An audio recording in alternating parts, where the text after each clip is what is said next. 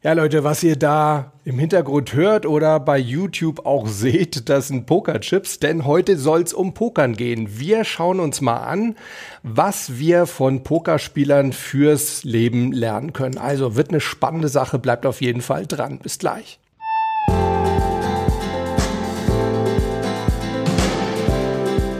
Herzlich willkommen bei Mental gewinnt. Du bist hier genau richtig, wenn du leichter und erfolgreicher durchs Leben gehen möchtest und wenn du genau dann, wenn es wirklich drauf ankommt, das Beste aus dir herausholen möchtest. Ich bin Harald Dobmeier und ich freue mich riesig, dass du hier ja heute sozusagen mit mir am Pokertisch sitzt, denn es geht also tatsächlich um Pokern. Ich habe ja früher selbst sehr intensiv gepokert und äh, betreue auch immer noch so ein paar Pokerspieler mental. Und ich denke schon, dass es da zumindest mal so drei Sachen gibt und die möchte ich euch heute vorstellen, die wir von Pokerspielern lernen können. Jetzt muss ich aber echt mal hier die Chips aus der Hand legen, sonst bin ich die ganze Zeit am Rumspielen. Die erste Geschichte, die wir von Pokerspielern lernen können, das ist das allseits bekannte Blöffen. Ich denke, jeder von euch hat irgendwie eine Vorstellung, ne, was Blöffen bedeutet. Ganz kurz nochmal, es geht darum, seine Gegner zu täuschen, also so zu tun, als hätte man ein besseres Blatt, bessere Karten auf der Hand, als man dann tatsächlich hat. Und zwar machen Pokerspieler das in erster Linie mal mit hohen Wetteinsätzen. Das heißt, dass sie also wirklich viele Pokerchips setzen. Sie können es aber auch durchaus anders machen. Sie können es zum Beispiel auch durch ihre Körpersprache signalisieren. Also auch darüber kann man gut bluffen. Zum Beispiel, indem man sehr aufrecht sitzt, indem man eine breite Brust zeigt, indem man lächelt, die Gegenspieler ja mutig anschaut. Pokerspieler wissen ganz genau, wie sie wirken, wenn sie gut drauf sind, wenn sie ein gutes Blatt haben. Teilweise gucken sie sich das sogar im Video an, also um quasi einen Eindruck von sich selber zu bekommen. Und sie wissen natürlich auch, dass ihre Gegner sie auch sehr genau studieren. Also Pokerspieler schauen sich immer ihre Gegner am Tisch genau an und schauen, okay, wie ist der drauf? Was macht er, wenn er ein gutes Blatt hat, was sie natürlich erst im Nachhinein wissen, aber das verbinden sie dann. Und wie reagiert er? Wie gibt er sich, wenn er ein schlechtes Blatt hat? Das sind manchmal so Kleinigkeiten, dass sie sich irgendwo kratzen oder dass sie sich den Hals halten oder keine Ahnung was. Auf all solche Sachen achten Pokerspieler. Ja, und das kann man eben dann auch sehr gut nutzen, um seine Gegner zu täuschen, wenn man sich denn selber gut kennt. Warum erzähle ich euch das? Weil wir das eben auch wunderbar im Alltagsleben anwenden können, sei das im Beruf oder im Sport, ja eigentlich überall. Zum Beispiel, indem wir vortäuschen, dass wir richtig gut drauf sind, dass wir Selbstbewusstsein haben, indem wir eben wirklich auch eine breite Schulter zeigen, indem wir lächeln. Das wirkt auch immer sehr souverän.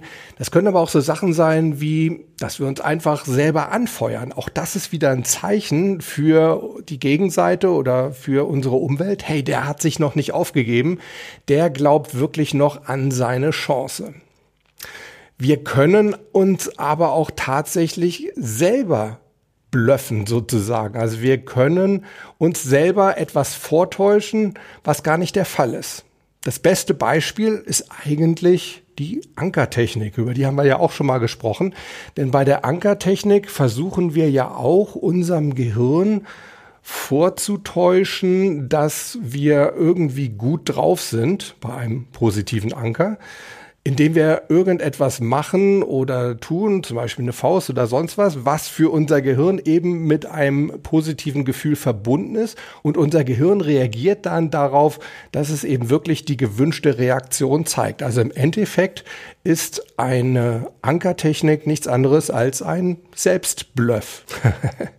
ja, ganz praktisch, oder? Wir können uns aber auch noch einfacher uns selber gewisse Sachen einreden. Wir können uns einreden, hey, du bist gut drauf oder super, es läuft gerade richtig gut für dich, obwohl das vielleicht gar nicht der Fall ist. Auch das ist tatsächlich möglich. An der Stelle kommt dann oft der Einwand, ja, aber wie kann ich mir denn etwas einreden, von dem ich weiß, dass es faktisch definitiv einfach nicht wahr ist? Doch, das geht tatsächlich. Wir müssen nämlich eins wissen.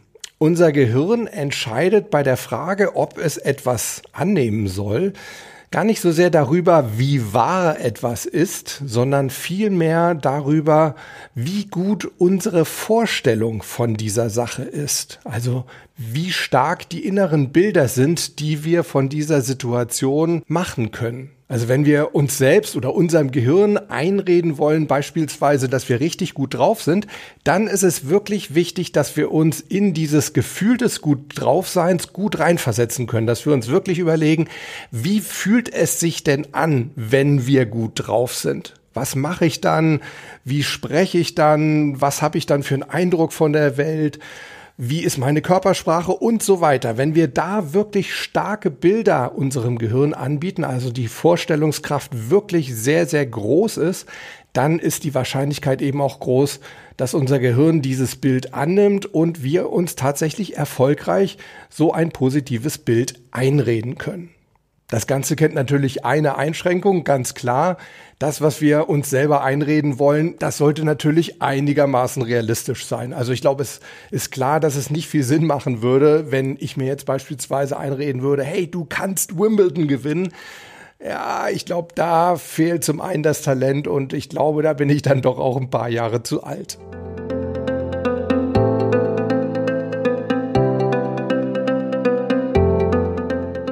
Die zweite Sache, die wir von Pokerspielern lernen können, das ist ein Spruch, den auch ich mir tatsächlich aus meiner Pokerzeit noch bewahrt habe für mein normales Leben, weil ich finde den einfach sensationell. Er lautet, Give me a chip and a chair. Also gib mir einen Chip, einen Spielchip, einen Pokerchip und einen Stuhl. Was bedeutet das jetzt? Das bedeutet, dass solange ich noch einen einzigen Spielchip habe, einen Pokerchip und einen Stuhl am Pokertisch. Das heißt, dass ich also überhaupt noch mitspielen darf.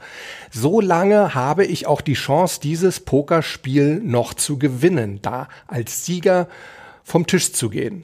Die Chance dazu mag vielleicht extrem klein sein, aber das Entscheidende ist, ich habe noch eine Chance. Solange ich noch einen einzigen Chip habe, kann ich dieses Pokerspiel noch gewinnen.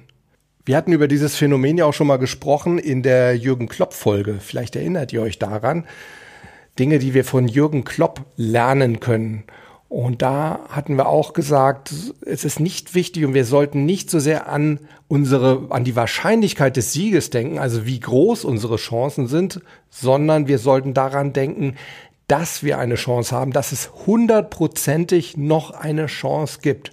Völlig egal, wie groß die Chance ist. Wir haben hundertprozentig eine Chance. Und genau das besagt eben auch dieser Spruch, give me a chip and a chair.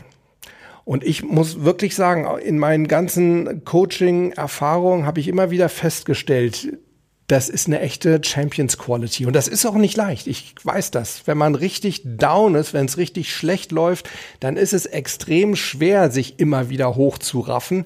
Aber das unterscheidet eben auch wirklich die Champions von den, ja, vielleicht sogar sehr guten. Ja, von den Guten sowieso, aber auch von den sehr Guten. Das seht ihr in jeder Sportart. Ne? Fußballmannschaft, die 0-3 hinten liegt und trotzdem noch die Moral besitzt, die kann dieses 0-3 zumindest noch in einen Unentschieden ummünzen oder vielleicht sogar in einen Sieg. Bei den Tennisspielern ist genau das Gleiche.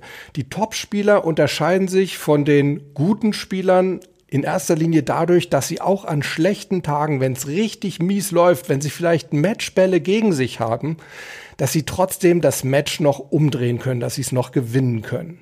Denn normalerweise sieht der Teufelskreis doch so aus. Es läuft für uns schlecht, zum Beispiel im Sport oder im Beruf oder sonst wo. Und wir geben uns mehr oder weniger auf. Wir geben uns keine Chance mehr, denken, äh, es wird ja heute sowieso nichts mehr. Was ist die höchstwahrscheinliche Konsequenz daraus? Ja, eben, dass es tatsächlich nichts mehr wird, dass wir alles verlieren. Ja, und wenn wir dann alles verlieren, wir hatten ja vorhin auch schon über Verknüpfungen im Gehirn gesprochen beim Thema Ankern. Wenn wir alles verlieren, dann hat unser Gehirn natürlich wieder eine weitere wunderbare Verknüpfung, die es sich einbrennen kann, nämlich, ja, wenn es schlecht läuft, dann wird das auch nichts.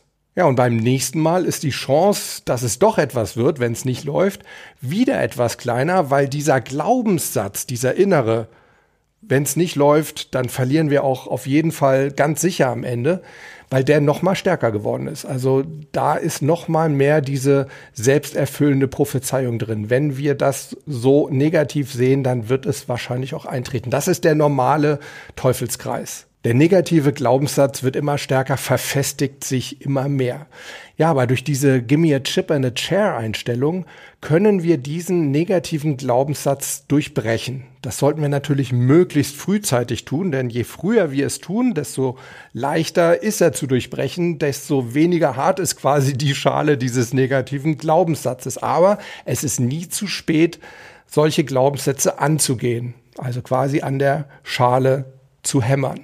Und dann kann es wirklich dazu kommen, dass, gehen wir die Situation mal durch, es läuft schlecht und jetzt sagen wir uns, hey, ich habe noch einen Chip und ich habe auch noch einen Stuhl am Spieltisch. Ich habe noch eine Chance. Ich habe hundertprozentig noch eine Chance, hier als Sieger herauszugehen.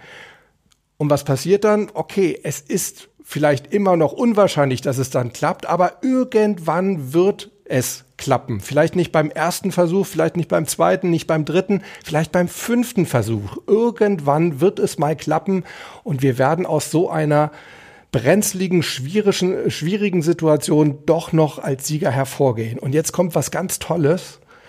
Solche positiven Ereignisse, die brennen sich viel tiefer ein als die vielen negativen vorher. Das heißt, selbst wenn da zehnmal negative Ereignisse waren, das heißt, es lief schlecht und es ist dann wirklich, wir haben am, wirklich am Ende verloren, wenn dann das elfte Mal es anders läuft, dass wir sagen, hey, wir haben noch eine Chance und wir schaffen es dann, dann brennt sich das sehr viel besser ein. Liegt vielleicht auch daran, dass die Erinnerung noch nicht so lange her ist, aber das wiegt dann sehr viel stärker als die ganzen negativen Erlebnisse, die wir vorher hatten. Also, es lohnt sich wirklich immer an sich zu glauben, solange es noch irgendeine winzige Chance gibt. Und bitte denkt dran, rechnet nicht dauernd herum, wie groß eure Chance ist, sondern sagt euch, ich habe hundertprozentig eine Chance. Übrigens hat auch diese Denke, diese Gimme a Chip and a Chair Denke, wieder eine Wirkung auch auf unsere Gegner, auf unsere Wettbewerber. Denn wenn die sehen, dass wir uns nicht aufgeben, dann werden sie auch unsicher. Viele Gegner, also gerade im Sport, achten da wirklich stark drauf. Ja, was ist mit meinem Gegner? Lässt er sich hängen? Hängen die Schultern runter? Fängt er an, mit sich zu meckern, zu hadern? Bewegt er sich nicht mehr so gut? Und wenn Sie das Gefühl haben, dass der andere schlecht drauf ist oder die andere schlecht drauf ist, dann stärkt Sie das selber. Das heißt, das ist quasi auch wieder so ein Teufelskreis. Der eine geht moralisch eher runter und der andere, da geht die Moral eher hoch. Das Selbstbewusstsein geht hoch, das Winner-Denken geht hoch. Und wenn wir jetzt das Gegenteil machen, dass wir uns eben genau nicht aufgeben, dass wir weiterkämpfen, dass wir uns weiter bewegen, dass wir zeigen, wir haben noch Glauben an uns, denn wir haben noch einen Chip und genau den lassen wir uns von euch nicht nehmen, dann wird auch unser Gegner unsicher. Also, Give me a Chip in the Chair hat sowohl eine Wirkung für euch selber als auch auf euren Gegner.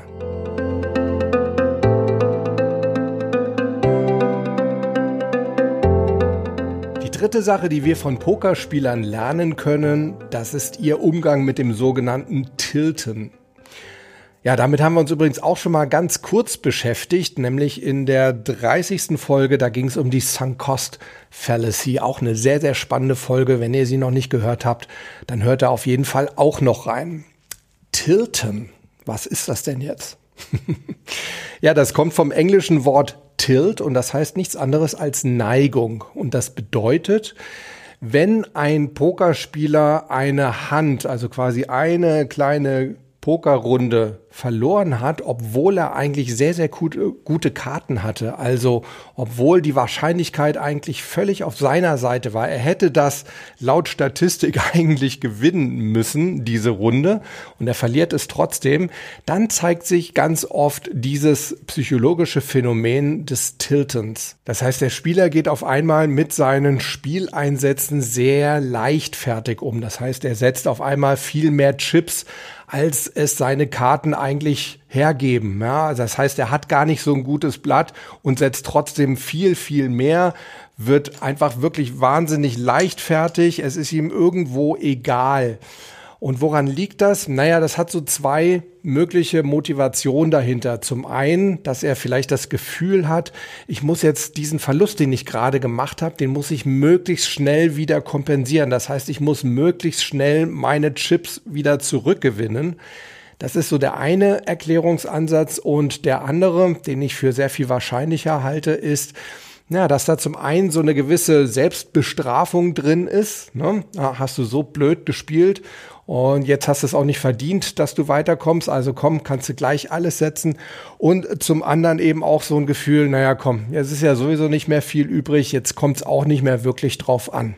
Ja? Also quasi so eine Art Anti-Gimme a Chip and a Chair denken. Das ist aber sehr, sehr häufig bei Pokerspielern.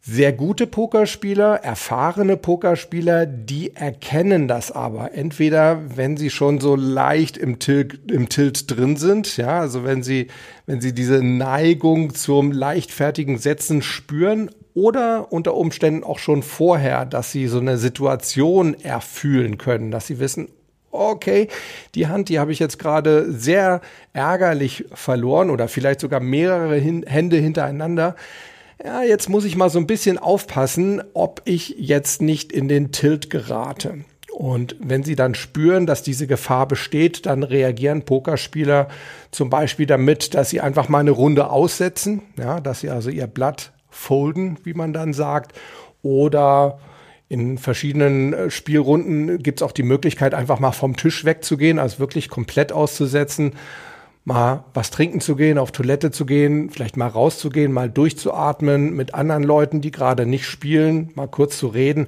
um einfach mal so inneren Abstand zu bekommen. Und dann gibt's wieder andere Poker-Formate, also zum Beispiel sogenanntes Cash Game, wo es also wirklich um Bargeld geht. Da gibt's dann sogar die Möglichkeit, dass man vielleicht so einen Pokerabend dann auch beendet, bevor man dann noch krampfhaft versucht, das, was man gerade verloren hat, wieder reinzuholen sieht man ja auch häufig so in, in Glücksspielfilmen, ne? wenn die Leute so im Casino sind, zum Beispiel beim Blackjack oder beim Roulette und wenn sie viel verloren haben und dann ja immer weitersetzen, weil sie glauben, ich muss doch diesen Verlust wieder reinholen und dann sich möglicherweise eben sogar verschulden und dann quasi nicht nur mit nichts nach Hause gehen dann am Ende, sondern unter Umständen sogar mit großen Schulden. Dem wollen Pokerspieler eben zuvorkommen. Wie lässt sich diese Tilt-Situation aus dem Poker denn jetzt auf das normale Leben übertragen? Naja, ich denke, auch da kennen wir ja sicherlich alle so Momente, wo wir uns irgendwie in einer Situation verbeißen, oder? Wo wir uns so verhalten, als hätten wir eigentlich nichts mehr zu verlieren, ohne zu merken, dass wir eigentlich gerade in diesen Situationen dann eher immer noch mehr verlieren. Ja, und am Ende eben möglicherweise sogar die Wertschätzung für uns selber, dass uns einfach alles egal ist. Und dann wachen wir am nächsten Morgen auf und denken, oh Gott, wie konntest du nur? Wie konntest du nur so weit gehen? Warum bist du da nicht einfach irgendwann mal auf die Bremse gegangen? Kennt ihr sicherlich auch, oder? Im Großen oder im Kleinen. Ja, und ich denke, da können wir eben wirklich eine Menge von Pokerspielern lernen, die dieses Tilten sehr rechtzeitig merken, die Erfahrenen zumindest, und dann eben weggehen. Und genau das können wir doch auch tun. Aus so einer Situation, wo wir merken, okay, gerade verlassen wir so die rationale Schiene. Wir setzen hier mehr, als die Situation eigentlich hergibt, dass wir dann einfach mal weggehen, dass wir sozusagen symbolisch vom Pokertisch weggehen, dass wir vielleicht sogar einfach mal eine Nacht drüber schlafen, Ne? Schlafen hat ja eine ganz große mentale Funktion, nämlich Situationen einzuordnen und neu zu bewerten, vernünftiger zu bewerten. Wir kommen durch diesen Abstand eben auch in so ein Dissoziieren rein. Das heißt, wir sehen die Situation nicht mehr so gefangen in unseren akuten Gefühlen, sondern wir können sie ein bisschen besser von draußen beurteilen und dann wahrscheinlich auch ein kühleres, eine kühlere Entscheidung fällen. Also ich denke, das ist auf jeden Fall eine Sache, das können wir von Pokerspielern lernen. Wenn ihr das nächste Mal das Gefühl habt, hm, ich bin so kurz vorm Tilten, dann geht mal raus aus der Situation, verlasst den Pokertisch des Lebens. Ach, ist das nicht unglaublich philosophisch?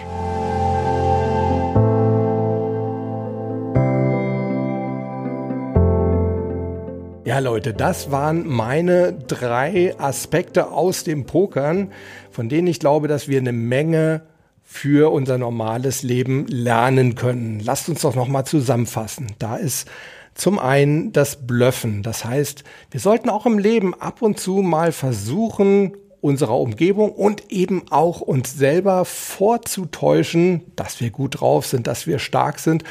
Und ihr werdet sehen, sehr, sehr oft klappt dieses Blöffen. Dann war der zweite Punkt, give me a chip and a chair. Das heißt, wir sollten immer mal wieder, wenn es nicht so gut läuft, dran denken, es ist nicht so wichtig, wie klein unsere Chance ist, sondern es ist einfach extrem wichtig, dass wir hundertprozentig eine Chance haben. Und denkt dran, das ist wirklich eine der ganz wesentlichen Champions Qualities, also Sieger Eigenschaft. Ich kann euch das wirklich sagen, denn ich habe mit einer Menge Sieger, gerade im Sportbereich, aber auch aus der Wirtschaft gearbeitet und ich stelle das immer wieder fest. Siegertypen geben sich nicht auf, solange es noch irgendeine winzige Chance gibt.